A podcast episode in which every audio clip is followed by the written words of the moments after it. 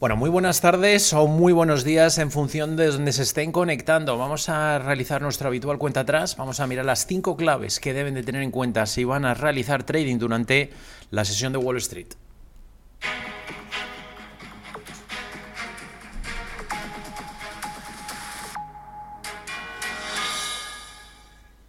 Bueno, arrancamos una nueva semana de trading en los mercados norteamericanos, una semana importante con las elecciones midterm que vamos a que se van a producir mañana en Estados Unidos, también mirando ese dato clave de inflación que conoceremos a finales de semana, pero como decíamos, primero esas elecciones que van a determinar qué partido va a controlar el Congreso.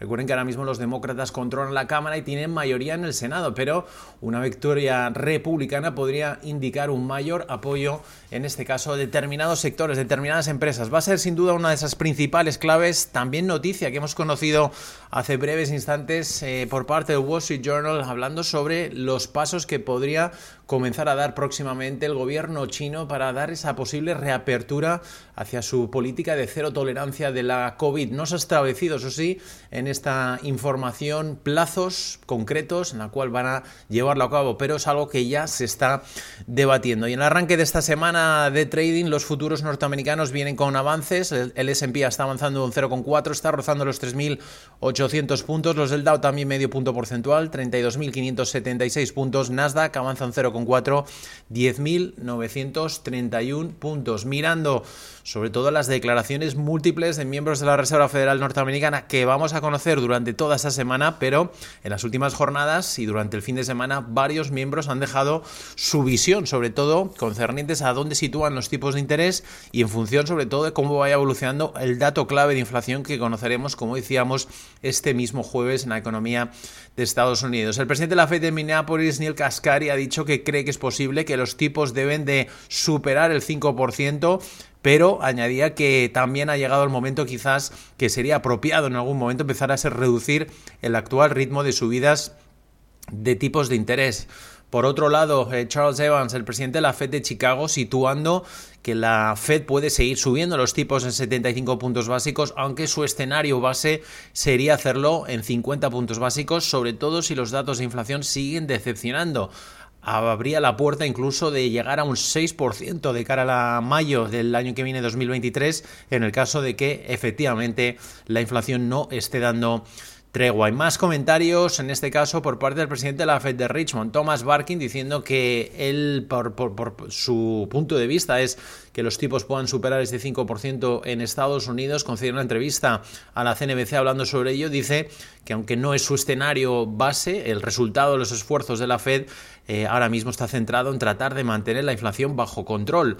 También nos hacíamos eco de las palabras de la nueva presidenta de la Fed de Boston, Collins, diciendo que la Fed quizás ha llegado el momento de que cambie su enfoque hacia el tamaño del aumento de los tipos de interés, sobre todo mirando cuál es el destino final de los tipos de interés más allá de en cuánto cuantía se está subiendo en cada reunión. Mantiene abierta la posibilidad de subidas de nuevo en 75 puntos básicos, pero se sitúa que una subida ya de 50 puntos básicos es lo suficientemente importante. Además, añadía Collins, presidente de la Fed de Boston, que se está entrando en una nueva fase de ajuste de política monetaria por parte de la Reserva Federal Norteamericana. Como ven muchos comentarios de miembros, sobre todo todos ellos inclinando la balance hacia dónde podemos ir de cara a esa reunión del mes de diciembre por parte de la Fed a la espera de ir confirmando la evolución entre otros datos de la inflación que como decíamos se publicará el jueves. Mientras tanto a nivel corporativo pues hemos conocido que una de las grandes empresas tecnológicas norteamericanas, Meta, la matriz de Facebook, va a llevar a cabo su primera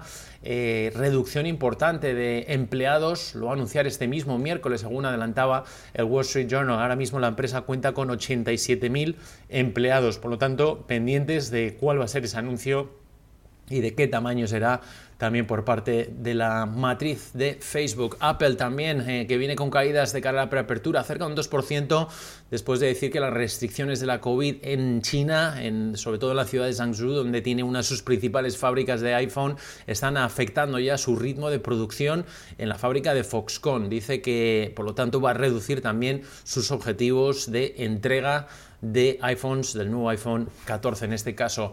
Pendientes de más eh, titulares corporativos, BioNTech, la compañía de medicamentos norteamericanos, se deja un 3,4% de cara a la preapertura, a pesar de informar de ganancias, ingresos mejores de lo esperado.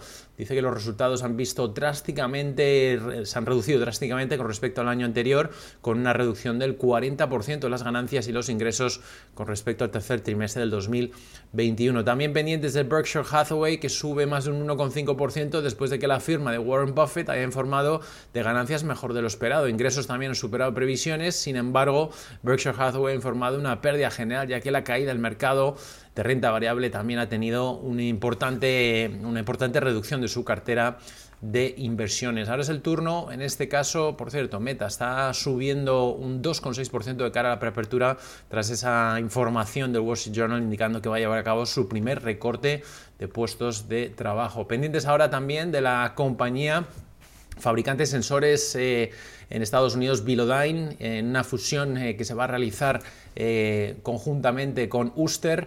Parece que es una fusión entre iguales. Los accionistas poseen cada uno 50% la nueva empresa. Está subiendo Uster un 5%, mientras que Velodyne subiendo un 5,6%.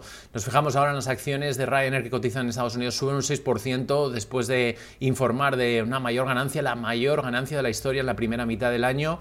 Ahora es el turno de Dash, las acciones de la compañía de entrega a domicilio mejorado eh, a rendimiento por parte de los analistas de Oppenheimer, por parte, en este caso, desde rendimiento a rendimiento superior y estamos eh, viendo avances para DoorDash del 2,7% de cara a la preapertura norteamericana. Por último, Octal, el fabricante de software de gestión, ha saltado, sube un 4% de preapertura después de que también los analistas de Guggenheim hayan mejorado su recomendación sobre la compañía, en este caso eh, por parte de la compañía Octa, como decíamos. Mirando esas claves, recuerden, futuros, arrancando esa primera sesión, esa primera jornada de trading de esta semana, mirando eh, a la espera de la entrada en escena de diferentes eh, miembros de bancos centrales que van a dejar declaraciones. Hoy estaremos pendientes a nivel macroeconómico del índice de tendencias de empleo del Conference Board del mes eh, de octubre en Estados Unidos y también pendientes de nuevo por parte de la presidenta de la Fed de Boston, Collins, Loretta Mester, la presidenta de la Fed de Cleveland, también se prevé